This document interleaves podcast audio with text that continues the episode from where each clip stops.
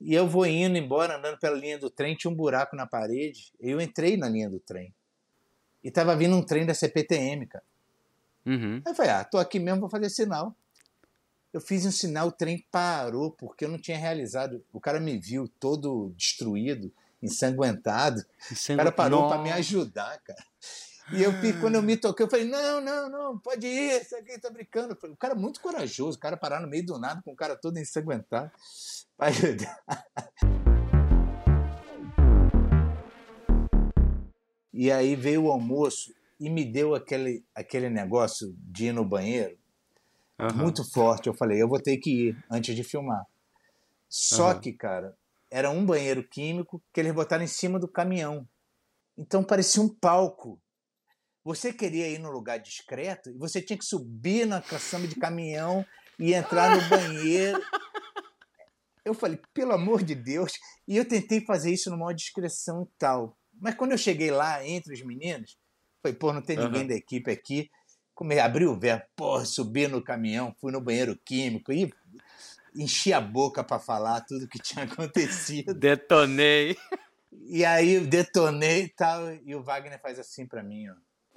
Você trabalha no audiovisual é um curioso sobre os segredos por trás das câmeras do cinema e da televisão? Pois então, este é o seu podcast eu sou Adalto Lima Neto, diretor e produtor audiovisual. Estou aqui para te levar aos bastidores desse mundo tão fascinante através de histórias contadas por profissionais que fazem essa mágica acontecer. Prepare-se para se surpreender, se emocionar e cair na risada com as narrativas que serão compartilhadas aqui. Vamos juntos? Porque afinal de contas, fazer cinema é sempre cedo, longe e demora. Bom dia, boa tarde, boa noite. Começando mais um Cedo Longe e Demora. É, eu sou Adalto Lima Neto, sou diretor e produtor audiovisual e falo aqui de Amsterdã, onde eu trabalho com production service, trazendo produções do Brasil aqui para a Europa e também levando produções aqui da Europa para o Brasil. Se você está chegando agora, esse é o Cedo Longe Demora, um espaço para conversar sobre bastidores ou histórias do audiovisual que você às vezes não fica sabendo e eu trago aqui profissionais brasileiros que trabalham não só no Brasil, mas é, em outros países também para contar essas histórias. E aqui é o espaço, é o espaço para as histórias inspiradoras, histórias engraçadas, histórias inusitadas. E se você está chegando agora e gostou da ideia desse podcast, eu vou te pedir já para deixar um like. Já deixa um like aqui. E se você chegar lá no final da história e não gostar do convidado que eu trouxe hoje, das histórias que ele vai contar aqui, que ele prometeu que tem muita história boa, aí você dislike lá no final. É essa palavra mesmo, tá certo. Tá bom. Aí depois você tira o like lá no final. Pode ser? E o convidado de hoje, tenho muito prazer de tê-lo aqui no Cedo Longe Demora. Eu fui fazer uma lista aqui para contabilizar aqui a quantidade de filmes, de séries e acabei me perdendo. É muita produção. Vou chamar logo. Ah, tá aqui. Vou chamar logo Augusto Madeira. E aí, tudo bem? Bom dia, boa tarde, boa noite, porque eu não sei quem nos ouve, aonde nos ouve, que horário vai nos ouvir. que horário vai nos ouvir. Olha, primeiramente eu gostaria de agradecer a sua presença e você ter aceitado o convite. É, é muito me honra, assim, poder ter é, você aqui no, no Cedo Longe Demora, porque eu já sou um admirador do seu trabalho já há muitos anos. E quando você aceitou o convite, eu falei: Nossa, é, é maravilhoso, que bom, que bom.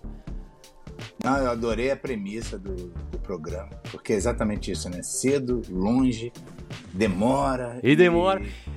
Então, dos três cedo, longe, demora, você acha que é mais qual para você? Bom, demora, né? O demora é sempre, né? Porque é. às vezes não é cedo quando você está num filme que é só noturno, às vezes uhum. não é uhum. tão longe, geralmente, normalmente é longe, mas o demora é, é sempre. Isso aí não tem. Essa semana mesmo eu vou te dizer. Na segunda-feira eu fui gravar, esperei quatro horas. Na terça-feira eu fui gravar, esperei seis horas. Isso dentro é. de um é. ditame que seria já está mais organizado. A gente já está no terceiro uhum. mês de uhum. gravação. Uhum. E eu uhum. fico olhando para os meninos da produção de elenco. Eu falo, gente, tem algum caroço nesse angu aí? Não é possível. Eu sei que, que, vocês que tá são ansiosos, são precavidos, mas quatro horas, seis horas esperando. A gente ah. tem que ter muito bom humor, né? Para não chegar na hora de rodar, de trabalhar, tá azedo. Então... Não, e aí quando chega lá, ainda tem a demora do estar lá já também, né? Sim, total. Da gravação. Mas para começar, então, aí falando de, de demora, naquela grande fila que às vezes demora muito, a fila do catering, conta pra gente quem é o Augusto Madeira, o Gugu na fila do catering.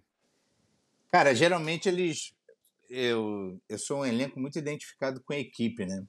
Então tem uma premissa no uhum, cinema que eles, uhum. geralmente eles deixam o elenco passar na frente da fila. E é uma coisa que me incomoda muito. Eu não gosto de furar fila de ninguém. É, não porque a gente estaria num lugar acima na hierarquia, não é nada disso. É porque, como a gente tem que maquiar, se preparar, geralmente eles deixam a gente passar na frente por causa disso. Mas eu não é. gosto de ir para o final da fila, mas eu fico falando lá de trás, pega só o que conhece, para não demorar muito, né? Tem sempre um sapato que fica escolhendo a folha da alface que ele vai pegar e isso emperra a fila num grau, né? Sem, esse é aquele famoso é, é, cara do diretor de arte que quer fazer pack shot no prato dele também, né? Na fila Exatamente. Mas olha, melhoramos muito. Hoje em dia já temos comida é, vegana, comida vegetariana, é, temos vegetariana. opções. É, temos ah. muitas opções. Ah. Eu tenho uma história boa de catering, que é. Eu fiz um filme ah. chamado O Clube dos Anjos, um filme, um filme de estreia do Ângelo Defante, que inclusive ganhou melhor adaptação de roteiro no Grande Prêmio Cinema Brasileiro desse ano. Uhum. É, eu tenho histórico com ele, eu fiz todos os curtas deles e acabei parando nessa adaptação de um livro do Veríssimo, que é um livro sobre a gula. Então, Sim, é aquele filme onde tem aquela confraria de amigos que se encontram para comer, só que cada vez que tem um jantar, um deles morre e eles se encontram no enterro, no velório no dia seguinte. Então, é um filme que é banquetes e velórios. Só isso. Qual foi o meu grande aprendizado nesse filme? Foi não comer o catering. Porque se a gente tinha que comer com fome em cena e tinha um cozinheiro especial só para fazer a comida de cena, a primeira vez que a gente foi comer em cena, a gente tinha comido catering, tinha tomado café da manhã, tinha almoçado. Foi um desespero, porque não cabia mais nada. A gente estava empanzinado. Então, a partir desse dia, eu passei o resto das diárias todas do set só comendo em cena. Eu não tomava café Nossa. da manhã, não almoçava, não fazia nada. Que era para poder ter apetite e gula né, na hora de comer. E era, era um filme muito generoso com a gente, que a gente bebia vinho de verdade, fumava charuto de verdade. É comia. É mesmo? Era um banquete Que maravilhoso. Que maravilhoso. Isso interferia ali na, na, na, no clima também, né? Da, Total. ali. Total. E era um elenco incrível. Tinha Marco Rica, Paulo Miklos, Antônio... Nossa. André Bujan. André Bujan. É, Matheus Nastergalli, Ângelo Antônio. Nossa, é, que maravilhoso. Otávio Miller, é, César Mello, um, elencaço. Muito bacana. Mas antes da gente começar as conversas assim, me conta um pouquinho da sua trajetória assim, rapidinho, porque eu fui fazer uma, uma listinha aqui e eu perdi as contas de quantos filmes, quantas séries, é, né, uma Sou lista não é uma lista extensa assim, grande de, de trabalhos e, tra e, trabalhos marcantes, né? Tem vários trabalhos que eu posso, né, é, Crime Time para mim é é maravilhoso. Eu acompanhei, assisti e, e ali você dá um show, é, cara, é uma coisa. Mas conta pra gente, é, quem é o Augusto Madeira na fila do catering, já que é o que vai lá pro fundo? Como é que começou isso? Cara, eu comecei muito cedo. Eu nem, eu nem conto uma história da infância, que minha mãe era é, tinha uma ligação com a igreja, era catequista e tal, e começou a fazer um hum. teatrinho no subúrbio para apresentar em orfanato, essas coisas. E era uma coisa Essa bem familiar mesmo. Eu participava como ator, mas não gostava de falar. Então minha irmã fazia protagonista, eu ficava ali hum. de sempre coadjuvante é, pantomímico, que eu gostava mais de, do gestual e da graça. E meu uhum. pai fazia a trilha sonora, o outro fazia, eu sempre tinha aquelas coisas. Mas que isso, isso com era 4, 5 anos de idade. É. Mas isso aí eu não. Eu nem contabilizo. Eu contabilizo já quando eu tinha 16 anos. Ah. Eu fui ver umas amigas, um curso de teatro de umas amigas, me apaixonei, entrei no curso, e que era com Roberto Tempo, com Rony Vilela de professores. Uhum. E a partir daí, e com Sidney Martins também, que hoje em dia já está mais de 20 anos na Alemanha, tem um, uma mostra de cinema brasileiro lá.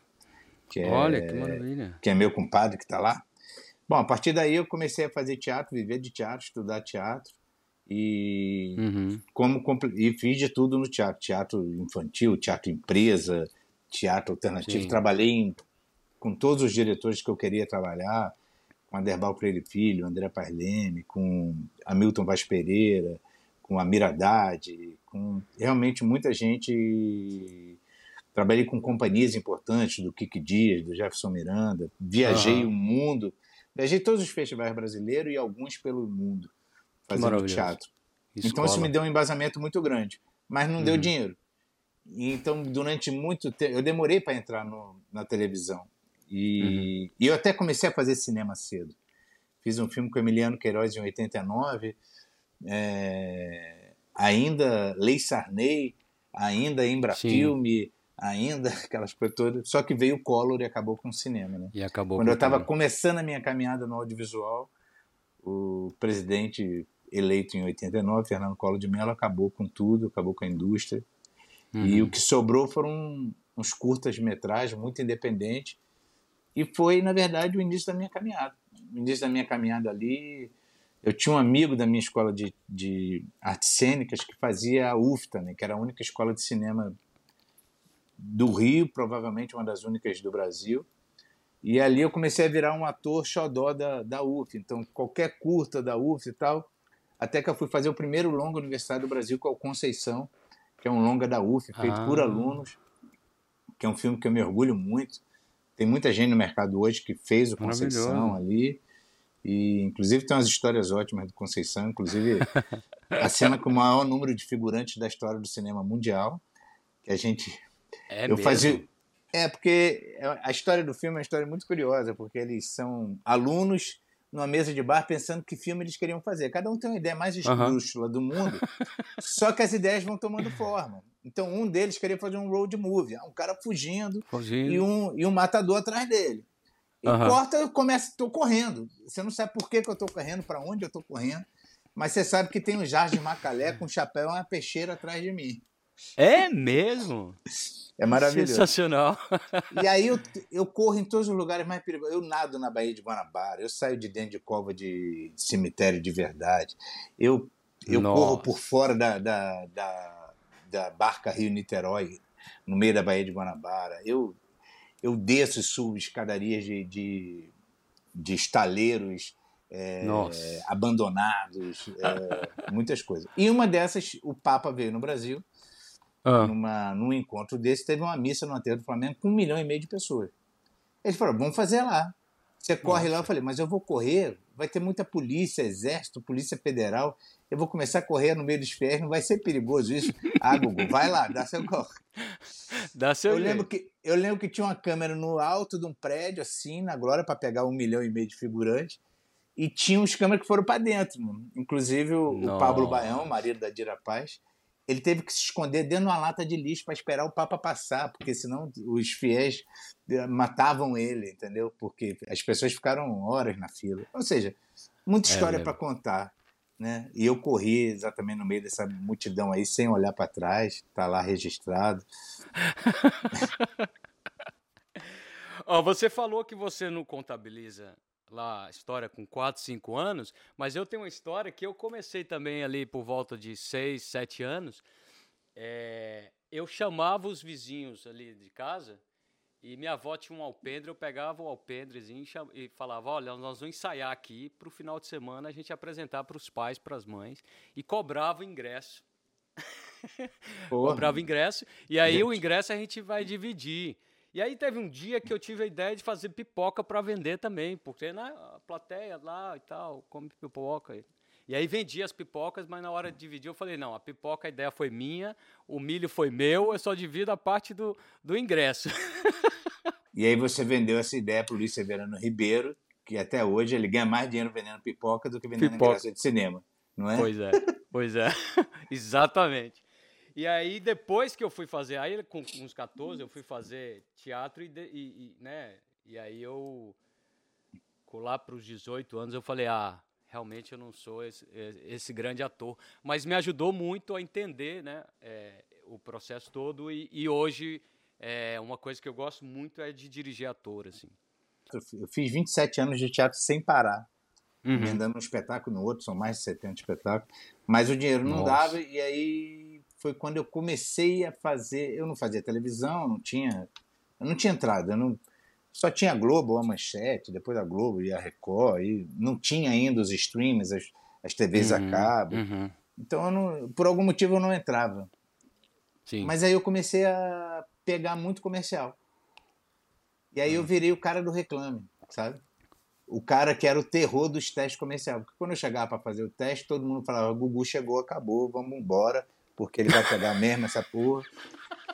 E não, não era muito mentira, não, porque de fato eu, eu fiz mais de 200 filmes publicitários. Inclusive Nossa. algumas campanhas incríveis, é, campanhas com a Gisele Bint na Sky. Viajei para. Fui para Los Angeles, fui para uhum. para Boston, fui para muitos lugares viajei muito. E qual é o grande barato disso, assim? Além de me ajudar ali financeiramente, fazer o meu teatro, pagar a conta dos meus filhos uhum, e tal, uhum. eu trabalhava com os melhores profissionais do audiovisual, porque era uma época que o cinema não existia. Onde estavam os profissionais de cinema? Os melhores fotógrafos, os melhores diretores Na publicidade. Na é. publicidade. Então ali é. eu conheci muita gente. E foi a minha escola, de fato, sabe? E a minha escola no sentido que eu tinha que pensar rápido, eu tinha que ter poder de síntese, eu tinha que criar personagem, eu tinha que ser empático, eu tinha que ser verdadeiro. Uhum. É... Porque na publicidade, para você vender, você não tem como, né? Você é. não ser carismático e não ser verdadeiro. Então me ensinou muito, e me ensinou muito a estar tá lidando com as novas, os novos é, materiais, que foi uma evolução muito grande, né? Eu saí da película muito rapidamente, já estava no digital, já estava é. sair da luz é, incandescente para a luz de LED, para sabe? Não, e fora a sua relação com câmera também, né? Porque você vindo do teatro, a coisa muda completamente, né? Muda muito, muda muito. Ah. Então foi uma grande escola para mim. Aí quando teve esse o início ali, o advento da TV a cabo, onde começou uhum. a se produzir audiovisual no Brasil para HBO, para o Multishow, para GNT, não sei o quê, eu era hum. um ator que era reconhecido, porque estava ali no mercado publicitário, fazia muito teatro. Então eu fui facilmente assimilado por essas novas produções. O que também o, me deu. Os produtores de cast também, todos deviam te conhecer. Exato. E aí, e aí eu fui aprendendo. Por exemplo, a primeira série para HBO, o Filho do Carnaval, foi feita em película, sabe? Não. Eu entrei na televisão fazendo a vida como mulher do Daniel Filho, que era em película. Que em eram, película. Eram, eram histórias de oito minutos curtinhas para passar dentro do Fantástico. Mas era uma equipe de cinema dentro da Rede Globo, dentro do Projac, uhum, sabe? Uhum. Então, eu entrei para o audiovisual, que eu digo assim, da, da televisão, pelo cinema. O cinema me levou. Então, assim, ter feito Carlota Joaquina, que também foi um dos primeiros filmes da retomada, uhum, que aí vai uhum. corroborar com cedo, longe, demora, porque eu fui aprovado, eu vi um teste, eu vi uma notícia no jornal, corri atrás, fiz um teste, a Carla Camurati me adorou, me aprovou, mas na véspera uhum. de eu ir, viraram para mim e falaram: não tem passagem de avião. Se você quiser, vai de ônibus para São Luís do Maranhão, ou não. a gente vai arrumar alguém de lá. Eu ali, porra, primeiro filme da retomada, entrei num ônibus 60 horas para São Luís do Maranhão. Caraca. Meu amor ao cinema todo lá. Nossa, que maravilhoso. Mas foi chegando lá que eu mostrei meu valor e uhum. fiz bem, ela se encantou e ganhei de prêmio uma passagem de volta de avião. Ufa! que bom! É, mas oh, teve isso, assim. E, e a partir daí foi acontecendo, foi muito paralelo. Uhum. Comecei a trabalhar muito as primeiras dramaturgias pro, pro Multishow ali, o Cilada, aquelas coisas, eu tava lá. Ah, você tava no Cilada, que era o Felipe Joffre, o Bruno Mazeu, o Marcelo Brasil. Eu entrei para o Brasil ali, eu entrei para fazer um episódio, que era um episódio bem marcante, assim, que era o Hóspede, é, uhum. na, na quinta temporada. E aí o Bruno pirou tanto comigo ali, com a nossa química, que ele me botou uhum. de melhor amigo do personagem na sexta temporada, que era uma temporada que ele estaria solteiro. E aí, uhum. pô. Maravilhoso. Foi demais. E aí, por conta disso, fui fazer o longa. E aí teve o longa do Cilada, que ainda naquela uhum. época que um longa dava 3 milhões né, de, é, de, de, espectadores. Bilheteria. A bilheteria estava é. incrível, assim. Mas muitas histórias assim, e, e, é isso. E aí hoje em dia, cada vez mais. E aí entrou o streaming, né? Isso engrossou ainda mais o caldo. Hoje em dia você tem muita, muitos projetos, né? A indústria, uhum. de fato, ganhou uma musculatura muito forte no Brasil. Hoje você está rodando quantos projetos ao mesmo tempo? Ah, vou te falar assim da temperatura do mercado assim. No pós-pandemia, hum. quando rolou a pandemia, eu estava gravando a, primeira novela da minha vida, que era o Nos hum. Tempos do Imperador. Celton Mello Sim. me ligou, falou: "Vem ver, vem fazer". É uma galera, Legal. realmente era um timaço assim, um elencaço para fazer uma novela de época, mas assim, eu nunca vi uma produção de arte igual, a iluminação toda é natural, buscando, porque se uma novela que se passa em 1800 não pode ter luz artificial, né? Então uhum. toda uma novela escura e cinematográfica. A cidade cenográfica tinha 12 quarteirões. Era uma coisa Nossa incrível. Senhora. Que loucura. E, e, o meu personagem era dono de um cassino, de um teatro, ele era meio comédia dell'arte. Então eu pude fazer teatro no cinema, na televisão, sabe? Foi uma uhum. experiência assim. Só que a pandemia interrompeu a gente logo no. Logo que a novela ia para o ar, a gente já estava gravando, interrompeu. E aí ficamos ah. naquela, naquele entreveiro. Aí aconteceu que em Portugal abriu o primeiro mercado e eu fui fazer a primeira série da Netflix em Portugal, Glória. Eu já tinha hum. feito um longa lá, então já tinha alguma coisa no mercado. Fui, fui fazer com uma série muito bacana. Tá lá. Legal. Assista se não assistiu ainda, uma série sobre Guerra Fria. Ah, CIA, KGB e tal. Eu faço um médico brasileiro que trabalha na base da CIA, que é uma base secreta. Aliás, nem os portugueses Legal. sabiam que essa base existia, essa história é verídica. E tem um elenco internacional, americanos, russos, portugueses. Ah, bastante. Quero, vou botar na minha lista aqui já. É, é muito legal, sério. Muito bem filmada, muito bem produzida uhum. e tal tive que fazer várias cenas em inglês e não sei o que. É produção um desafio em... bom. É mesmo? É. é. produção portuguesa. Portuguesa, portuguesa, mas fez um, um, sucesso na época lá muito e na Europa também. Bom, aí voltou, acabou a pandemia, voltou. Eu acabei a novela, emendei. Ano passado eu fiz 18 projetos e esse ano já estou indo para o 15. Porque parece que represou, né? Tudo que ia ser rodado em algum, alguns anos, uhum. represou e eu fui encaixando, fui fazendo as coisas. Que maravilhoso. e muito para as plataformas todas, né? Aí tem para Amazon, para Netflix, para Paramount, é. para Star Plus, para Globoplay. Cinema retomou também. Apesar da, da pequena congelada ali na época do, do ex-presidente, agora uhum. já estamos vindo com agora já, já novo. voltou. É. Eu agora estou rodando especificamente um, o que eles julgam ser uma grande aposta do, do audiovisual brasileiro, uhum. do streaming aqui, que é um formato que seria uma novela brasileira para o streaming. Nossa, Mas na verdade, interessante. É, a gente está fazendo uma novela para HBO, uma novela uhum. do Rafael Monte, que escreveu Bom Dia Verônica, que escreveu, que tem muitos Legal. livros de sucesso. Rafael. Um cara novo, mas muito tarimbado. E é uma novela de 40 episódios. É. E aí eles estão apostando nesse nicho, que uhum. é diferente de série, que as séries têm oito episódios, dez temporadas e tal. Uhum. E a gente também não chega a ter 220 capítulos, 180 capítulos, sim, como uma novela sim. aberta tem. E nem tem a característica de uma obra aberta, porque a novela aberta, a única que eu fiz, que eu queria ter justamente experimentado isso, por conta da pandemia, ela foi toda gravada antes de ir para o ar. Então eu não tive a experiência de estar tá gravando a novela, a novela está no ar, ouvir a opinião do público e isso interferir nos. No, no, é, no, no nos que, acontecimentos. É. Nos acontecimentos que vai virar a uhum. própria novela. Sim. Eu sempre trabalhei com obra fechada. E isso vai ser uma obra fechada. A gente está gravando os 40 episódios agora até março, a ideia é que estreie em setembro do ano que vem.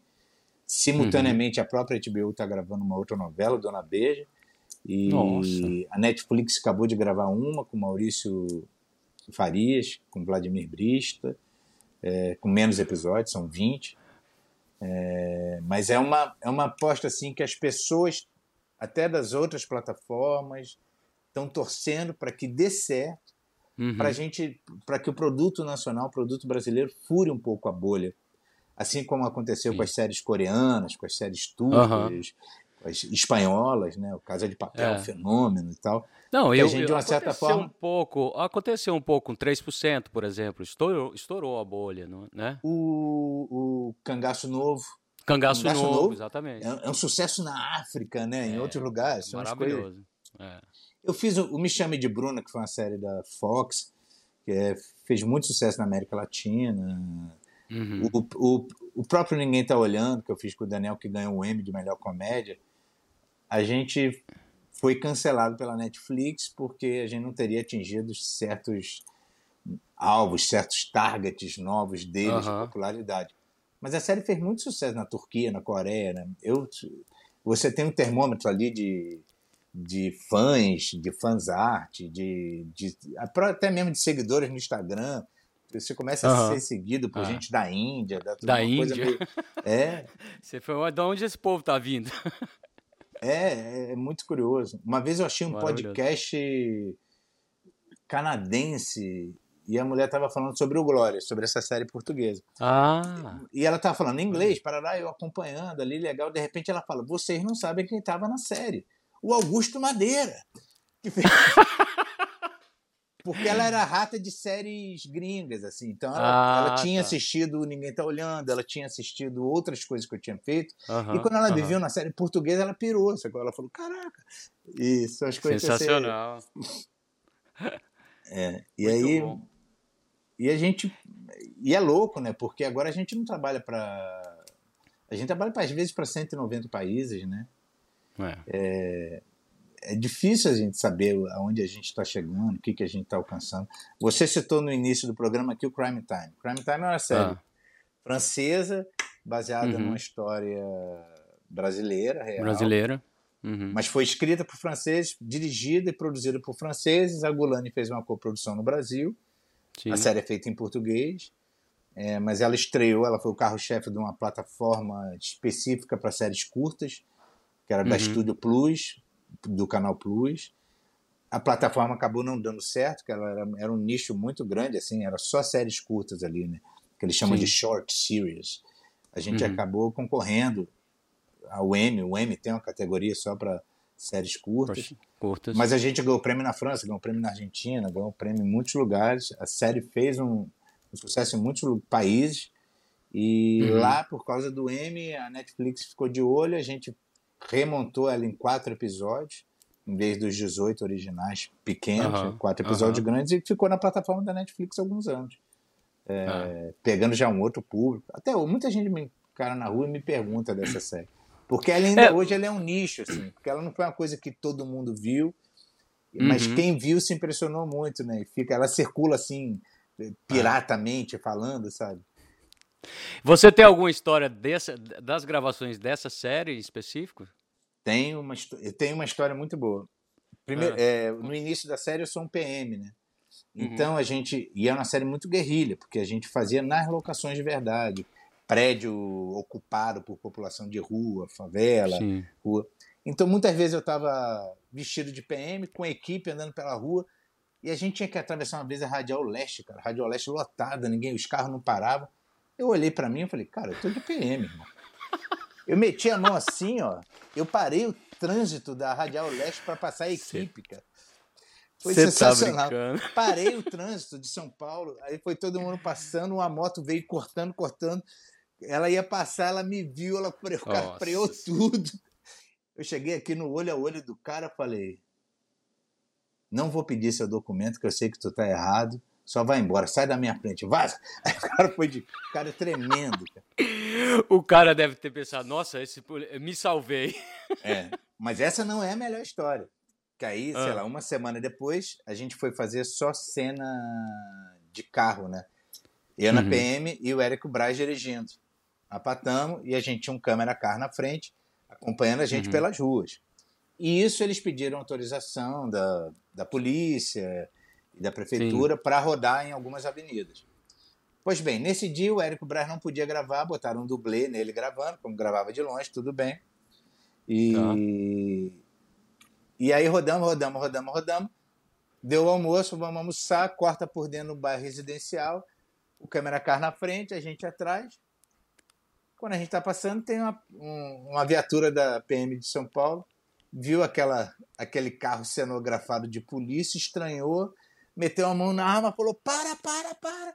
A gente parou, o câmera car já foi lá para frente, que tinha almoço, só veio um cara da produção. Aí eu explicando, não, amigo, isso aqui é tudo, isso aqui, uhum. só que a gente não estava autorizado a passar naquela área, os caras não sabiam. E eu estou desenrolando com o cara, o cara me reconheceu. Eu falei, pô, menos mal, estamos aqui. Só que ele já tinha passado um rádio. Quando eu olhei, assim, já tinham 10 motos da PM, assim, uh, para cercar a gente. E o cara Nossa. falou, não, gente, calma, calma, calma é, isso aqui é produção, isso é TV. Daqui a pouco tem um helicóptero em cima da gente. É o Datena, ah. passando ao vivo. Ladrões de residências em São Paulo, polícia cerca. E eu tirando foto com os PMs e o Datena botando fake news. Mostrando tipo, ao vivo. Botando pânico no, no, no, terror da população de São Paulo. E eu já tava Rapaz, lá dois, abraçando dois carros de polícia juntos já é, já é crime, já. É, e, e, aí, rapaz, aí chegou a corregedoria. Uma mulher mesmo, que ela viu os PM batendo Nossa. foto comigo, ficou irritadíssima. Falou, fizeram o mínimo, pediram a habilitação dele, pediram o documento do carro tal, não sei o quê, autorização. Cara, aí a produção estava toda errada. O carro cenográfico não estava todo irregular. O menino que estava dirigindo não tinha CNH, não tinha, não tinha carta, carteira. Eles, a produção virou para mim e falou: Você pode dizer que você estava dirigindo porque ele não tem, vai ficar ruim para gente. Aí eu ainda assumi ah. que estava dirigindo. E a autorização, cara, era um, um fax meio apagado. Deu um negócio todo errado. A mulher deu uma dura, mas a gente puxou. Resumindo, eu fiquei todo mundo almoçando, eu quero o protagonista do negócio, fiquei preso. Ficou e tomando preso. Ponto, tomando ponto na carteira e nem estava dirigindo. Foi surreal. É. Mas a gente fica marrento mesmo quando bota o uniforme. Eu é, lembro né? de um. Eu fiz um, uma série para Globoplay, uma ideia do Fernando Meirelles, chamava Os uhum. Experientes. Ele falou: pô, tem tanto uhum. ator velho aí, bacana. E aí eles escreveram pensando num elenco assim mais velho e tal. Esse episódio era um uhum. episódio com a Beatriz Segal. Inclusive foi o último trabalho da vida dela que era um assalto a banco. Era uma situação, um assalto a banco com um hum. refém, e aí chegava a polícia especializada, eu era o negociador. Eu chegava para negociar com o refém, o cara estava machucado, uhum. a Beatriz agora uhum. era, era uma cliente do banco, mas era médica. Então a gente, muito bacana, muito bem filmado pelo Fernando e pelo Kiko, pelo filho dele, e do Tegido fotografando, foi onde eu conheci o Tegido. Nossa, também, que, que é maravilhoso. E aí Cara, eu lembro que a gente estava bem longe, assim, na viatura, esperando ação uhum. para a gente cercar, sabe? Chegar assim, de bicho, em volta da, da agência bancária, no centro uhum. de São Paulo, domingo. Nossa. Eu estava assim, cara, na janela esperando. Tinha um cara consertando a calçada, aquelas calçadas de pedra portuguesa. Sei. E do lado assim tinha um PM meio barrigudo. E eu virei pro cara que estava consertando, mal respeito, e falei: "Pô, essa tua profissão aí chama calceteiro, né?" porque no Rio de Janeiro tem muita, tem muita calçada de pedra portuguesa e é difícil achar um bom calceteiro. Isso é um problema uhum. da prefeitura. E eu mandando para ele, tu é calceteiro, né? Ele falou, é, eu falei, não, tu até pode não saber, mas essa tua profissão é calceteiro. Aí o PM estava do lado olhando, tu sabia que é calceteiro? Ele falou, sabia o caralho, rapaz, que tu sabia, moleque. Tu é moleque, rapaz. Eu comecei a esculachar o PM, irmão. Assim, porque eu era polícia especial, né, cara? Eu era o, eu era o homem de preta, eu era tipo o bop da parada. Caraca. Eu comecei a esculachar, o cara botou o galho dentro, meu irmão. Aí eu, de repente, eu olhei assim pro motorista, que era polícia de verdade, falei, eu acabei de esculachar um PM, falei, acabou. Bom, vou fazer cara de que é isso mesmo, tá tudo certo, porque agora eu não vou revelar que eu sou ator e que eu tô isso aqui. Mas é louco, cara. Você bota um uniforme, tu fica realmente. Você entrou, você entrou na pilha. Rapaz, tu entra na pilha. É, é, Aí é você deu sorte, hein? É. Você deu sorte, hein? O negócio é perigoso. Você tem várias produções assim, onde você é, é chamado para é, ou para policial, né, ou para bandido, ou para essa área de crime. Tem isso mesmo? Eu, eu fiz aqui uma lista assim, a, a, o cara que matou meus pais, a menina que matou os pais. Mas a menina que uma... matou meus pais, eu não sou. O filme é ah, policial, ah, né? Mas eu não sou. Ah, eu sou o, pai, é sou o pai dos meninos. Você é o pai, tá certo, tá certo. É. Inclusive, Mas não tem essa, filme... ou a impressão minha. Eu acho que o, cine... o audiovisual tem um vício, né? Que quando eles veem você fazendo bem uma coisa, eles querem te chamar só para fazer isso, né? Então, hum. assim, eu sou um cara que comecei na comédia. Por, até por Sim. conta da história na publicidade, era um cara engraçado. Então, por exemplo, na Rede Globo, eles acham que eu só faço humor. Eles, é nunca me chamaram para fazer um drama. Eu só fiz, pô, fiz três anos de cara de pau, três anos de zorra, fiz zorra. junto e misturado, fiz cilada, uhum. fiz. É, trabalho. Eu só fiz coisas na linha de show. Na tá no ar também? Você... Tá no ar, eu era locutor. Eu é. fazia a voz no Tá no ar. Uhum. A voz da galinha pretinha pintadinha, a voz de vários comerciais. Então eu lia todos os roteiros. Eu tenho uhum. meu lado locutor também, que depois eu conto umas histórias. E aí e aí eu falei, inclusive teve uma hora na minha vida que eu falei, cara, eu vou sair, eu não quero mais fazer comédia, não quero, eu quero fazer outras coisas. E aí comecei, e aí por conta disso fui parar no Crime Time, fui parar na Divisão, fui parar na em, em vários no, um dia qualquer que eu faço um miliciano. Uhum. Aí, uhum. E aí o pessoal fala, nossa, ele faz bem isso, vamos chamar ele para fazer isso. E, aí ficou fazendo só isso. E aí é louco, porque você tem que brigar com o seu sucesso, entendeu? Você tem que ir contra. Assim, ah, agora eles só querem me chamar para isso, eu vou negar, vou fazer outra coisa, sabe? É... Inclusive, eu lembro de um repórter uma vez, eu pedi para sair do Zoa, porque eu falei, já, já deu conta, uhum. fiz três anos, tá bom. Já. Eu, a décima vez que eu me vesti de viking, eu falei, já tá bom, gente, já, já, já tá é bom. isso. Porque realmente é uma baita de uma escola, né? Você faz isso. Ah. Primeiro que é um elenco incrível, já era um novo Zorra, já era um, não era o Zorra total, que era aquele humor antigo uhum. de rádio, já era um, um, humor mais parecido com Porta dos Fundos, com esse humor de internet. As cenas Sim. eram curtas, muito bem produzidas.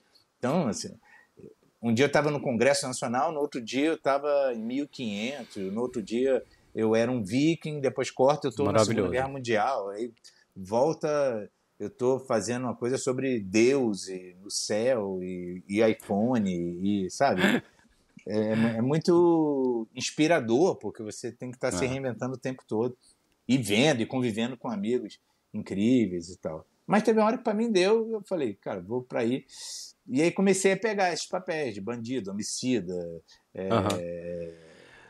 Mas você ia falar, é, teve um repórter que te perguntou. Aí, aí o repórter, aí ele falou, como é que tá, não sei o que. Eu falei, rapaz, então, eu pedi para sair do Zorra e só peguei papel de desgraçado, né? Que é assassino, que é não sei o quê. Tá, tá, tá. Aí o cara botou a manchete: ator sai do Zorra e, e, sua, e sua vida fica desgraçada. Como se. O cara acabou comigo. O cara, tipo, pediu pra sair do Zorra, agora tá na, tá na merda, sabe? Tipo, tá na merda. Assim. Vai. É é. É porque é, é o que, na verdade, é, não é o que você diz, é o que o outro entende, né? Exatamente. Esse, é, esse é o grande lance. Mas me conta, nessa, né, nessa de Zorra aí, você tem alguma coisa? Porque é, eu conversando com o Joffre também, que fez o Tá No Ar, e, e, né, o Tá No Ar era uma coisa também muito louca, assim, cada dia estava num lugar e etc. Sim. É, mas tem uns controles ali, né? Tem, um, um, uma forma de fazer, um modelo já ali, é, que não escapa muito, né? É, você tem alguma história que, do Zorra que foi... Eu vou te dar um exemplo de, de tem uma história do Zorra que para mim entra na parte dos, dos riscos da vida de ator, sabe? Que, que volta meio você que eu estou fazendo uma cena com Luiz Miranda, onde a gente, uhum. nós dois somos dois traficantes que estamos trocando tiro de fuzil com a PM. Só que você só vê a gente. A gente está uhum. protegido num poste, dando tiro, largando o dedo para cima dos PM. Sim. Só que a gente está discutindo filmes românticos. Sabe, Marley e eu. Não, eu você fala, ah, isso aí não é nada. Você, você não viu. É, a, sabe, começa falando nos filmes muito água com açúcar. Água com açúcar. Para mostrar que eles são os caras que gostam de coisinha fofinha na TV, de sessão da tarde e tal, enquanto estão, tipo, tendo aquela vida de coisa. Só que a gente fazia as coisas de, de real. E eu tô ali trocando tiro uhum. com ele, cara. De repente começa a sentir umas coisas queimando aqui no, aqui, no meu sobrancelha, aqui olho. debaixo do olho, umas coisas queimando assim. Eu falei, eu falei gente, o que está acontecendo aqui? Não sei o quê. Tá queimando aqui. Aí eu falei, o cara de efeito especial tava dando uns tiros de, no poste para parecer que a gente tava tomando tiro da polícia. Só que ele dava os tiros, que ele ricocheteava, vinha no meu olho. Aí que falei, isso? Não, parou, parou, gente. Parou. Oi, isso aqui é uma piada. A gente está encenando uma piada. Não vale a pena eu perder a vista, a visão, por causa de um efeitinho a mais. Ok? Estamos combinados assim? Que vamos tirar isso? Porque... Não precisa ser tão realista assim? Pô, me lembra, uma... eu fiz uma campanha de publicidade para o governo do estado do Rio, que era para mostrar as obras. Então era tudo de helicóptero. Era eu de repórter, um cidadão comum, na minha frente ficava uhum. o câmera e o diretor, e na frente o piloto do helicóptero e o cara do som. Era o que cabia. Uhum. E a uhum. gente combinando por onde vai, e tinha um helicóptero da polícia que ia por fora filmando o nosso helicóptero, sabe? Tá. Então tinha que combinar aquelas coisas, tudo. É, bom, primeira coisa, a gente subiu, o helicóptero começou a rodar, o diretor começou a vomitar, né? Nossa. Na minha frente. e ele vomitava dentro do, do intercom, né? É um negócio que você, do microfone, eu ouvia dentro do meu ouvido, assim, que era sensacional. Mas a gente combinando as obras que a gente ia mostrar, bom, vou mostrar a obra na Ilha Governador, você quer a polícia falar assim, não, lá não pode que tem a favela da Maré. Não, então vamos não sei onde, não, lá não pode que é o alemão. Ah, então a gente vai passar ali no... Não, ali não pode ter a mangueira. Aonde a gente dizia que ia passar, não passa que a gente vai tomar tiro. Aí eu falei assim, ai, que tranquilo. Eu tô indo para um lugar onde eu vou tomar tiro de fuzil para derrubar o helicóptero que eu tô, sacou? Que maravilhoso. É. E aí acabou que até ficou pendurada uma. Que aí foi um dia radiante, né? Que ficou faltando uma última diária, que era uma cena para fazer uhum. na, na fronteira do Rio com o Espírito Santo. E aí não tinha mais o helicóptero alugado, só tinha o helicóptero da polícia. Nossa. Aí eu falei, mas eu tenho peça no CCBB, 5 horas da tarde. Falei, não, não tem problema, a gente vai para lá. Aí foi a equipe toda de van, 4 horas e meia, meu irmão, de van. E eu de helicóptero em meia hora tava lá, né? Pá, voando de helicóptero da Civil, que são os melhores pilotos do mundo, né? Que o cara tem que posicionar o atirador e se defender ao mesmo tempo, né? Aquele negócio. Aí tô lá, filmamos, filmamos. Quando deu meia hora, o helicóptero já fez assim, deu tchau e já, já voou de volta pro Rio de Janeiro, entendeu? Nossa. E era um domingo de sol, as praias lotadas, ele ia voando baixo, assim, eu com a porta aberta. Nossa, foi deslumbrante, foi um dia assim. E aí já, ainda cheguei a tempo de, do espetáculo, estava radiante, né? Aquele negócio. Com aquelas imagens, né? Porra. Inspiradoras. É, isso é uma das coisas de, é, da nossa profissão, assim, né? De estar no, em lugares que a gente é, não né, poderia não estar nunca, assim, viajar, passear de helicóptero pelo Rio de Janeiro. Né? Porra, nunca. E eu ainda botei uma pilha ah. no cara e falei, ah, duvido tu posar na Ilha Cagarra. Eu falei, eu poso, quer eu poso. Eu, vamos lá, diretor, fiquei botando uma pilha, não tinha, não tinha nada o que fazer lá. O cara foi, posou nas Ilhas gente desceu, fiquei olhando Ipanema de frente. Tá vendo? Tem uma outra história oh. de helicóptero muito boa, que tem a ver com cinema. Hum eu fui fazer um filme muito doido em Belém do Pará.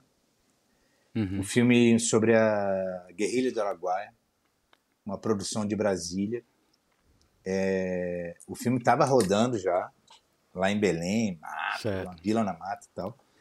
E, e o filme parou no meio. Deu um problema, o diretor brigou, uhum. o fotógrafo Nossa. saiu, o Nossa. Roberto Tempo que ia fazer o Sebastião Curió, aquele personagem mítico lá de Corionópolis, de Serra Pelada, desistiu, não quis fazer. Nossa. E eu tinha acabado de fazer um espetáculo em Brasília. O cara uhum. que produziu meu espetáculo em Brasília era o produtor de elenco desse filme. tá. me ligou. Você não quer fazer esse filme? Eu falei, porra. Tava na época ainda muito vacas magras do cinema. Eu falei, claro, vamos nessa. Vamos. E aí fui para Belém para fazer o Sebastião Curió. E aí cheguei no set, eles estavam filmando o Ronaldo Duque, esse cara que fumava, bebia, ficava ali no, no cara. Aí foram me apresentar ele, ele olhou para mim. Eu tinha 30 e poucos anos. Olhou para mim com a decepção de que eu era o ator do Curió. Virou pro maquiador: Bob, bota um bigode nele. Nem me deu bom dia, meu irmão. Mandou botar um bigode. E eu fui. Resumindo, fiz a minha primeira cena. Eu realmente estava muito inspirado. Eu não sei, aconteceu alguma coisa. Quando eu botei o bigode, eu fiquei muito parecido com o Curió. As pessoas do Pará falavam isso. E eu comecei a sentir uma coisa muito estranha, como se tivesse uma facada nas costas. Eu tinha uma dor nas hum. costas, assim. É... Só lá, porque eu voltei para o Rio, passou. Quando eu voltei para lá de novo para terminar o filme, voltou a mesma dor. Era um negócio muito espiritual, assim. Uhum. E eu uhum. fiz uma primeira cena, que era justamente a cena em que ele interroga o Genuíno, o José Genuíno, que estava lá, que é o único sobrevivente, né? É, uhum. É, da guerrilha de Araguaia. Da guerrilha. Inclusive, rola em cima dele até essa desconfiança, se ele é o único sobrevivente, ele não teria uhum. aguentado o interrogatório, teria dedurado todo mundo. Cara, quem sou eu para julgar alguém sobre tortura, sabe? É, é impossível, é muito difícil. E aí eu, eu, conversando com ele sobre essa cena, a gente mudou a cena inteira, fizemos um plano sequência. Aí ele ficou meu fã, meu amigo. A gente tinha uma cena para fazer sobre um helicóptero. Eles precisavam uhum. de um helicóptero, um H2H, que é aquele helicóptero do, da Guerra do Vietnã. E, lógico, o exército não queria ceder, porque não era um filme que era um filme que falava mal do exército, né? Falava Sim. bem da guerrilha e mal do exército. Então ele não tinha, não conseguia. E lá já o filme estava acabando, eles conseguiram com o governo de Roraima uma, uma, um helicóptero H2H que não funcionava. Então mandaram uma carreta buscar, Aquele negócio chegou em Belém, virou uma loucura.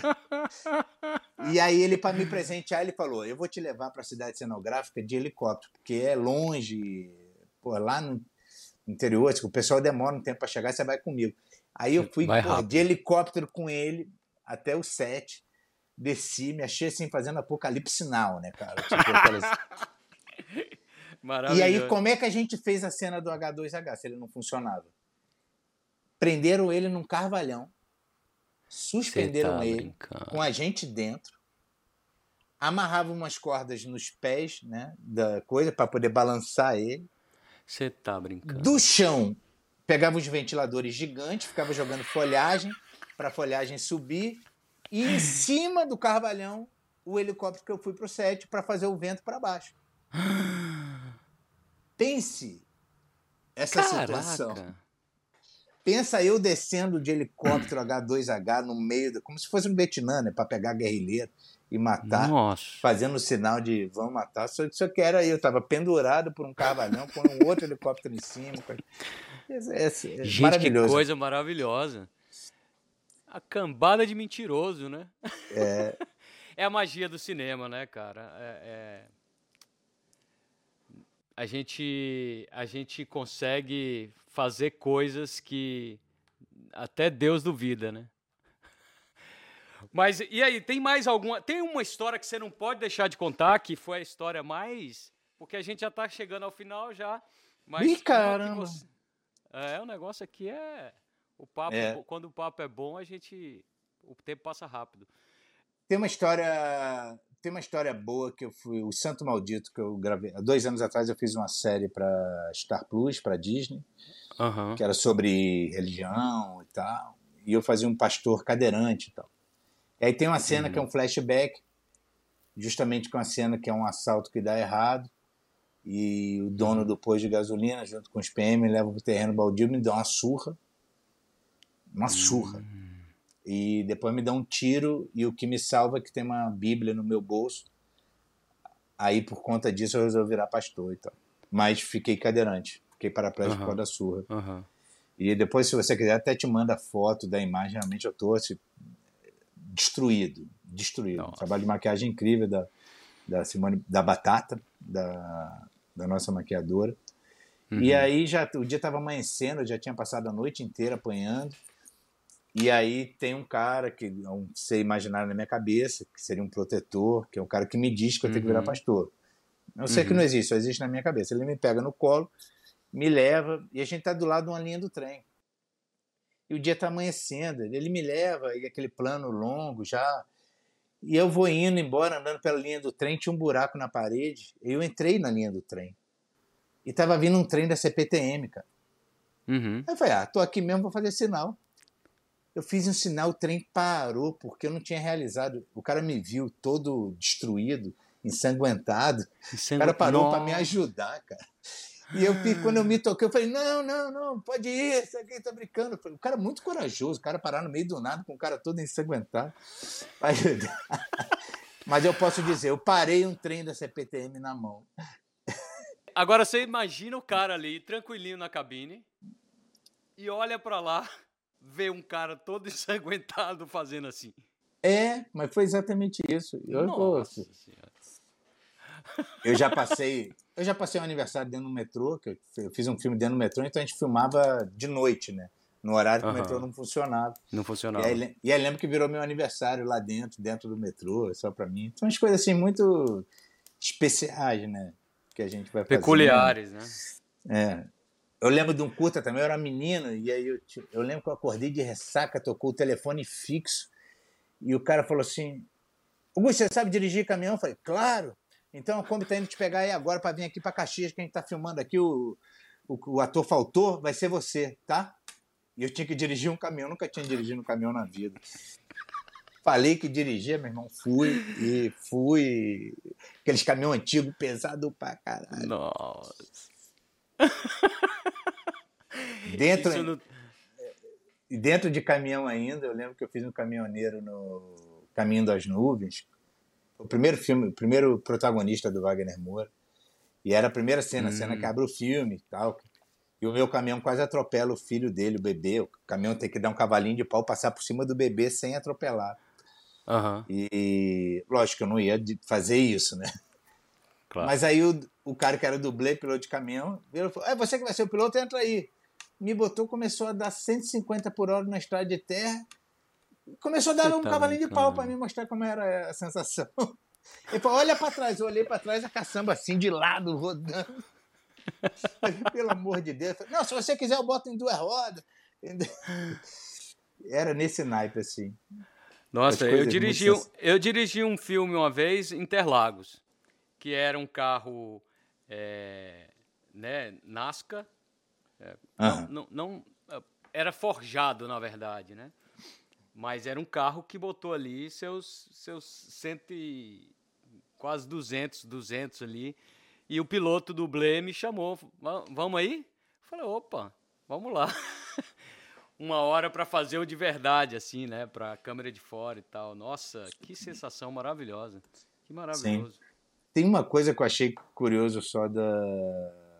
Quando eu estava fazendo o Xingu. Aliás, é. duas coisas ligadas a som.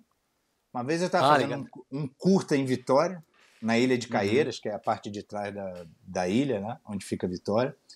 Um curta muito legal chamado No Princípio é o Verbo com Emiliano Queiroz, com uma, um uhum. filme PB, que, muito premiado e tal.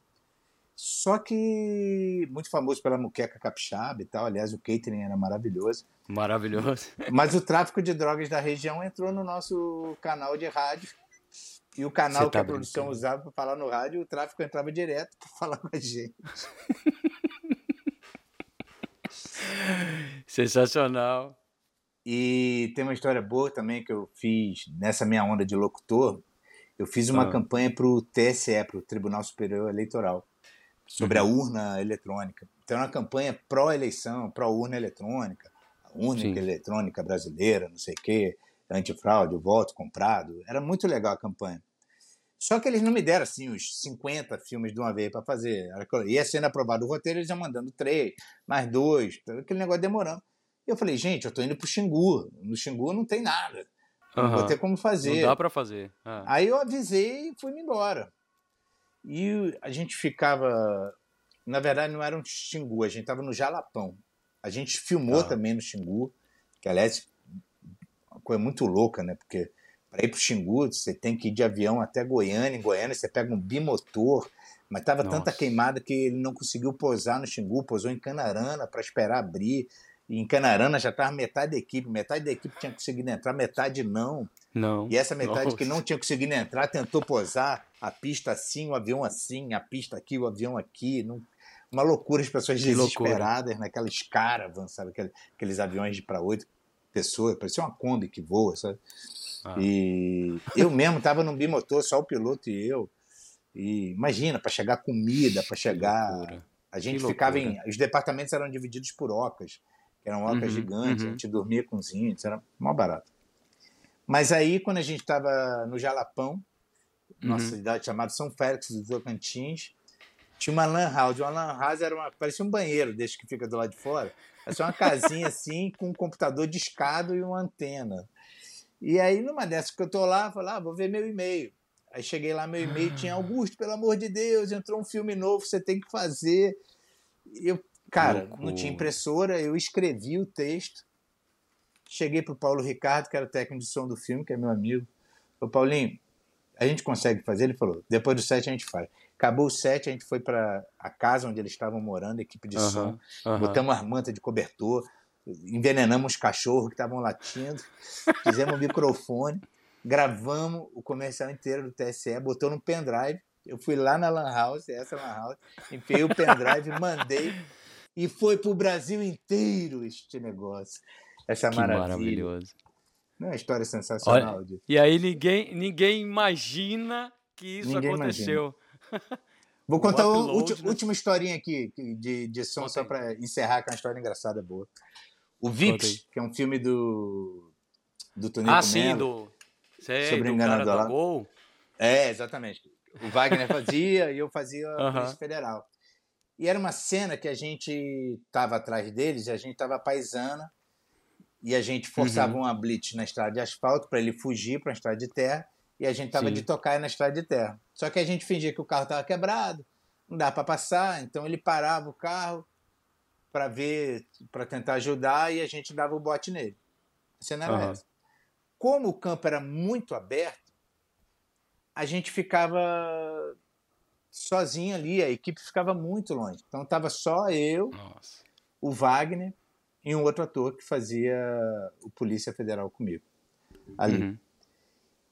E ali eu me senti muita vontade para falar uma coisa que tinha acontecido comigo na hora do almoço. Porque eu esperei muito a manhã inteira, estava muito sol.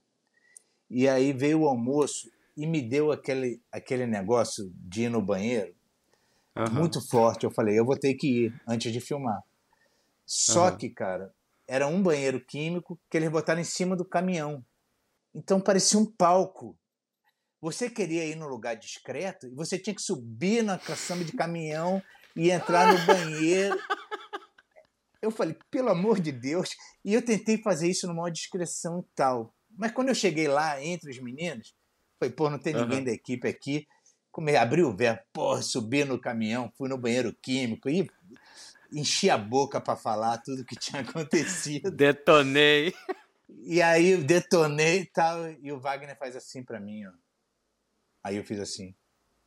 Aí tô microfonado, né? Alguém aí ouviu? Eu olhei em volta, várias mãos levantando assim. E eu achei que eu tava contando só pra eles, a equipe inteira tava ouvindo, cara. Que vergonha, irmão. Que vergonha. Ai, é, sensacional. Então, assim, e a gente fica muito tempo microfonado, a gente tem que ficar muito atento Você esquece, isso, né? Não, esquece. Porra. Chega uma hora que esquece. É uma loucura. Maravilhoso. Augusto, a gente podia ficar aqui três Nossa, horas contando história, né, cara? Eu... Ah, posso contar mais uma última só? Conta, é... conta. Vamos mais uma, vamos mais uma. Que é... Vou contar duas, rapidinho, tá? Então tá. A gente faz. Ó, oh, desculpa, mas esse episódio vai ser maior, tá bom, gente? É... Fazendo, filmando quase memória em Passa Quatro, Minas Gerais, que tinha uhum. uma estação de trem bonita e tal. E filme do Rui Guerra. E o Rui Guerra botou todos os filhos para trabalhar no filme, a Janaína, a Dandara, uhum. o filho e tal, e, e, os netos lá. E e a Mariana Ximenes fazia o filme. E é uma loucura, porque não só Passa Quatro, como Itaiandu, todas as cidades vizinhas, as pessoas iam para lá para ver uhum. Mariana Ximenes. Ela, para sair do hotel e andar 500 metros até o set, precisa de segurança. Era uma loucura. Carro. E aí, na estação de trem que a gente está filmando, tem que fazer um cordão de isolamento gigante para botar o público longe. E aí, o... para Mariana Ximenes. E aí, uhum. o neto do Rui Guerra virou para ele: Poxa, vovô, eu não sabia que o senhor era tão famoso. E ele ficou quieto, não disse que era por causa da Mariana Ximenes, né? Guardou para ele. Agradeceu para ela no final. Pra ficar com essa boa imagem com o neto, né? Claro, oh. E, e para fechar, fechar, dizer que a gente tem uma tradição no cinema que é muito bonita, assim, quando a gente faz a nossa... O ator, geralmente, ele não está todas as diárias do filme como a equipe, né? Então, uhum. sempre que é o último dia de um ator, a última cena dele, é, as pessoas aplaudem, né? Tem um momento assim de encerrar. Despedida. Despedir, despedir daquele ator uhum. do filme. Uhum. E quando eu fui fazer o Glória em Portugal, eu passei uma situação bem chata. Apesar do fotógrafo ser muito meu amigo e ter umas galera minhas amigas, é, eu fui fazer uma cena de tortura, que era a minha última cena do filme, que é uma cena que eu morro torturado, com um saco na cabeça, com a mão amarrada para trás, com o pé amarrado Nossa. na cadeira, e eu sou interrogado por um líder do Partido Comunista. Desculpa o spoiler, tá? Mas é, eu preciso contar é, isso. Mas... O líder é um baita ator português, maravilhoso. Mas o cara uhum. que era o capanga dele era um modelo, um ator que não tinha muita técnica. Então ah. o cara me batia e me apertava, apertava a corda a ponto de gangrenar o meu pé. Mas eu ali, cara, fazendo uma produção internacional, ali não querendo atrapalhar o mote, eu virava pra ele e falava assim: cara, quer me bater? Me bate aqui na têmpora. Eu tô, de, eu tô com um saco na cabeça, ninguém vai ver. Me bate aqui que não dói, pode bater, não tem problema. Ou então, não precisa apertar meu pé, ninguém tá vendo o meu pé, não precisa gangrenar o meu pé. Eu ia falando as coisas para ele, mas ele entrando num estado mental de sei lá, o cara ficou um pressão psicopata ali. mesmo. De pressão que ele foi piorando, ele foi batendo hum. mais, foi apertando mais, foi, foi ficando. E ele terminava a cena me enforcando com uma corda. Quando acabou a cena, todo mundo embora, sei que eu fiquei. Eu fiquei assim, as pessoas que me conhecem chegaram perto de mim e eu falei: vocês não viram? Vocês não, não acompanharam o que aconteceu? Bom, quando eles souberam o que aconteceu, todos ficaram muito chateados. Uhum. Foram conversar com o cara e tal, e ficaram muito sensibilizados comigo. Uhum. E, bom, foram mais dois meses de série, fiz cenas incríveis, é, cena inclusive uhum. que eu tomava outra surra dentro do consultório, mas era um outro ator, gringo, de Singapura, e foi ótima uhum. a cena, foi sensacional, eu ajudei muito ele, o cara virou meu amigo. É... E o outro ator ficou muito culpado. E ele não gravava Nossa, mais imagina. comigo, a não ser uma cena, que é justamente a cena que eles me botam dentro da mala do carro para me levar para esse esconderijo e me matar, me uhum. torturar e me matar. E foi a última cena minha na oh. série. E era a minha última cena com ele. E ele me viu todo envergonhado, me, me levou uma garrafa de vinho do Porto Especial. E eu, não, tá tudo oh. certo, já foi, não tem problema. Bom, a cena era só isso, cara. Eu chegando para entrar no meu carro, eles me pegavam e me jogavam dentro da mala de outro carro. Filme de época, né, uhum. né, cara? Aqueles carros antigos e tal. Me jogava, o carro andava um pouco, abria uma mala, eu saía e ia para a posição inicial. E foi uns 15 takes, cara. Nossa. E sempre a mala parava, sei o que e tal. E... e aí teve uma hora que a mala não abriu. A mala não abriu, demorou para abrir. Quando a mala abriu, tava a equipe inteira Não. me aplaudindo. Foi um negócio tão emocionante. E aí voltou também tudo, voltou a história, e o cara estava presente, e sabe? O cara que tinha me batido me viu sendo aplaudido pela equipe daquele jeito, e, e eu não vi as pessoas, né? Foi uma surpresa total, assim, e fora do seu país, né? E foi muito emocionante, assim. Então, eu acho que é uma boa história para encerrar é, nosso papo. Sensacional. Nossa, maravilhoso. Eu imagino é, a emoção de, de, né, de um final de trabalho assim, e um trabalho que teve tantos, né, que teve esse fato. Nossa, mãe, Que história boa. Obrigado, Augusto, por compartilhar essas histórias com a gente. O público do Cedo Longe Demora, ele está crescendo cada dia, cada episódio, a cada episódio é um projeto que tem o objetivo de é, homenagear mesmo as pessoas que trabalham nessa profissão, que é uma profissão difícil, não é uma profissão fácil. É uma profissão difícil, é cedo, é longe, demora, mas demora porque a gente está fazendo uma arte e, né, e a arte a gente é, não faz de qualquer jeito. A gente coloca o coração, a gente coloca a vida ali, né? Exato. Vou, posso fazer só mais um apêndice último aqui, que eu não me aguento? Que eu, Pode. Uma historinha boa. Eu sou um cara que gosta muito de equipe, né? Tô sempre grudado com a equipe. Uhum. No set, o set talvez seja um dos lugares de trabalho mais democráticos, né? Assim, é. tem gente de todas as raças, de todos os gêneros, de todos os credos, de todas as uhum. É realmente Sim. é um lugar muito de todas as faixas etárias, é, de todas as faixas de renda, que de moram renda, em todos sim. os lugares, de vários estados e então, assim, é, é, muito rico, assim, muito enriquecedor. E, mas tem uma galera que a gente não convive, que é a galera da pós-produção, né? Que são os montadores, uhum, os finalizadores. Uhum, que é uma galera uhum. que me conhece muito, mas eu não conheço. Que a pessoa, às vezes, passa Sim. três meses comigo ali, o dia inteiro, mas eu não sei, né? Então, te assistindo e te é, editando. Ah. E eu nunca... E aí, um dia, sem querer, é, a gente ia rodar, já tinha batido claquete, falou, ah, peraí, que precisa arrumar um refletor Aí ficamos ali com a câmera rodando e eu não sei porque eu olhei para a câmera e falei: quem está montando? É o Marcinho. Marcinho, é você! Aí comecei a falar com o Marcinho Hashimoto. Eu falei: ó, oh, estamos aqui, tá parado agora, mas é por causa disso aqui, mas, pô, capricha aí, manda bem, não sei o quê. Mandei um recado pro futuro. Porque uhum. nada mais do que foi isso, né? Porque um é. belo dia, um mês depois, esse cara estava numa ilha de edição sozinho, no escuro, montando aquele material ali quando uma pessoa começa a falar com ele. Maravilhoso. Cara, ele me escreveu muito emocionado. Muito emocionado. Me mandou um link da Sally, que é a montadora do Tarantino, que o Tarantino uhum. obrigava o elenco inteiro a se comunicar com a Sally. Então, se você procurar no YouTube, bota lá Sally, é, montadora do Tarantino, que até já faleceu. Sim. Vai mostrar um monte, vários atores de filmes famosos do Tarantino falando com ela. E aí eu descobri, eu peguei essa mania. Agora eu falo direto com a equipe de montagem. Eu tô no set, eu tô me comunicando com eles, que é um jeito de eu me comunicar com o futuro, cara. É muito louco isso, é, sabe? A gente falar com os roteiristas que estão no passado, né, que estão uh -huh, no início, uh -huh. e falar com os montadores que estão lá no final de tudo. Ó, fica a dica aí para os atores, hein? É uma bela, é uma bela interação.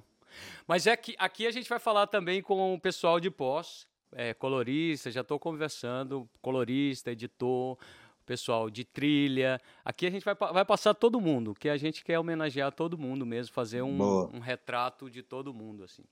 É isso. Vai, já tô, já tô caminhando aqui para maquinista, eletricista, né? Dublê, dublê um se você tiver um contato depois de dublê aí me passa, que eu vou tô precisando. Tem, eu acho que é um aqui. cara que eu acho que é um cara que né, não aparece, coitado. E ele tem uma importância absurda ali no set, né? Vou passar aqui alguns anos fazendo e cada episódio eu furo uma bolinha. E vai crescendo essa comunidade do cedo, longe, demora, vai crescendo aos poucos. É, agora, para encerrar, me conta aí o que, que você está assistindo hoje ou o que você assistiu recentemente. Você pode deixar de dica aí. Eu estou assistindo, estou alucinado, que é um tema que me, que me chama muito. É, vale o Escrito, que é um documentário da Globoplay sobre a guerra no jogo do bicho. Eu, hum. eu já fiz alguns trabalhos é, que envolvem milícia, jogo do bicho e tal, e é uma coisa que me interessa muito, que eu, apesar de morar em São Paulo, eu sou carioca e Você é carioca, muito sim. a situação da, do, da violência institucional, né, que virou o Rio de Janeiro. Uhum. Isso muito por causa do uhum. jogo do bicho. A milícia, que é tipo muito poderosa, ela teme o jogo do bicho. Quer dizer, o jogo do bicho está no topo da cadeia, sabe? Eles são realmente. E essa passagem dos velhos capos para esses novos uhum. são muito vaidosos e muito violentos. É, eu sei pouco, e essa série Vale o Escrito aborda muito essa passagem vale o escrito. e esse momento hoje. É, eu tô hum. puxar um pouco a brasa para minha sardinha. Eu acabei de estrear na Amazon a Menina que Matou os Pais a Confissão, que é o último filme da trilogia, ah, que é, tá, tá bem bacana, que é sobre o que acontece entre o crime e a confissão, oito dias a depois. Confissão. Né? Uhum. Para mim é o melhor filme disparado deles. Eu tô com uma série do André Ristum chamado Beijo Adolescente, o futuro está morto, que é baseado numa história em quadrinho do do Rafael, de uma uhum. HQ brasileira, muito legal. Tá onde? Tá na HBO. HBO, HBO Max. Legal. É... Legal. E ela tem uma coisa que o mundo sofre de um monocromatismo, então a sociedade é toda preta e branca, só os adolescentes que são coloridos e têm os dons, é, ela é bem doida, assim, bem legal, diferente. Legal. Recentemente também na Globoplay estreia As Aventuras de José Durval, que é a história é uma história linda, assim, bem Brasil, assim, do Chitãozinho uhum, Chororó, uhum. desde criança. Eu faço o empresário deles quando eles são crianças ainda. Eu que dou o nome, eu que dou, ensino as, as manhas para eles. É, tem o Rota 66, que é sobre a polícia de São Paulo, também está na. que é do Felipe Barcinski, e o roteiro da minha comadre, Maria Camargo, está também na Globoplay. É, cara. Ou seja, o que não falta é é produção.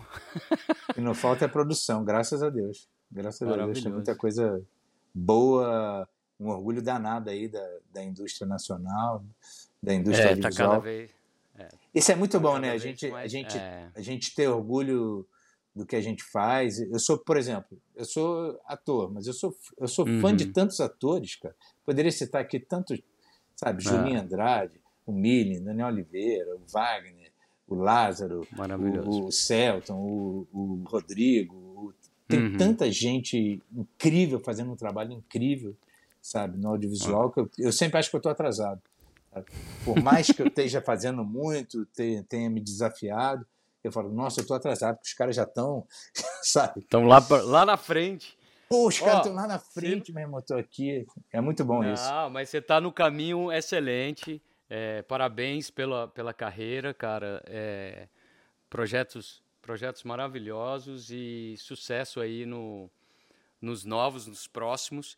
E se precisar também, se tiver alguma produção para rodar aqui na Europa, Opa! É só falar, só mandar um, uma mensagem. Nós estamos aqui trabalhando com Production Service, trazendo é, Production Service, trazendo produções aí do Brasil para cá.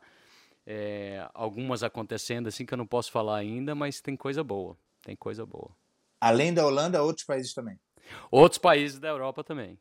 É, eu tenho base aqui em Amsterdã, mas tem aí outros lugares onde eu tenho produções querendo acontecer. Aqui, como tudo é muito perto, né? Aqui você parece.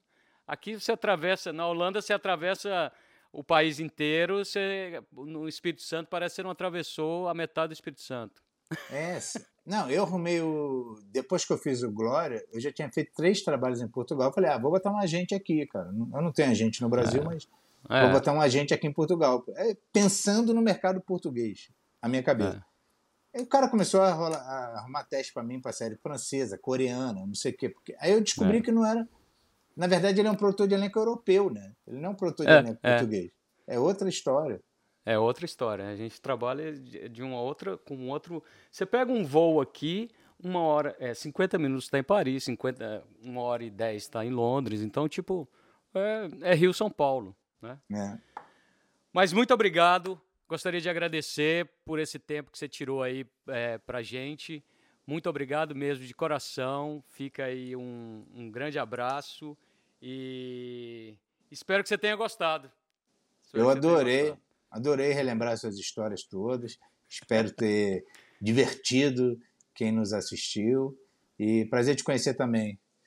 Adalto. Obrigado. Próxima vez que eu for aí no Brasil, a gente marca aí um chopinho. Vamos, vamos olhar as palavras. Tá bom. Valeu, querido. Maravilha. Obrigado.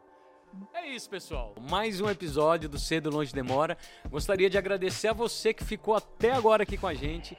Se você gostou e não deu like lá no começo, agora é hora de dar aquele like suculento e encaminhar para os amigos. Ah, e não se esqueça de inscrever, se inscrever aqui no canal e ativar o sininho com as notificações, tá bom? Eu vou deixar aqui a playlist dos episódios anteriores. Quem sabe você não faz uma uma maratona aí no final de semana tá bom? Sexta-feira que vem a gente tá de volta.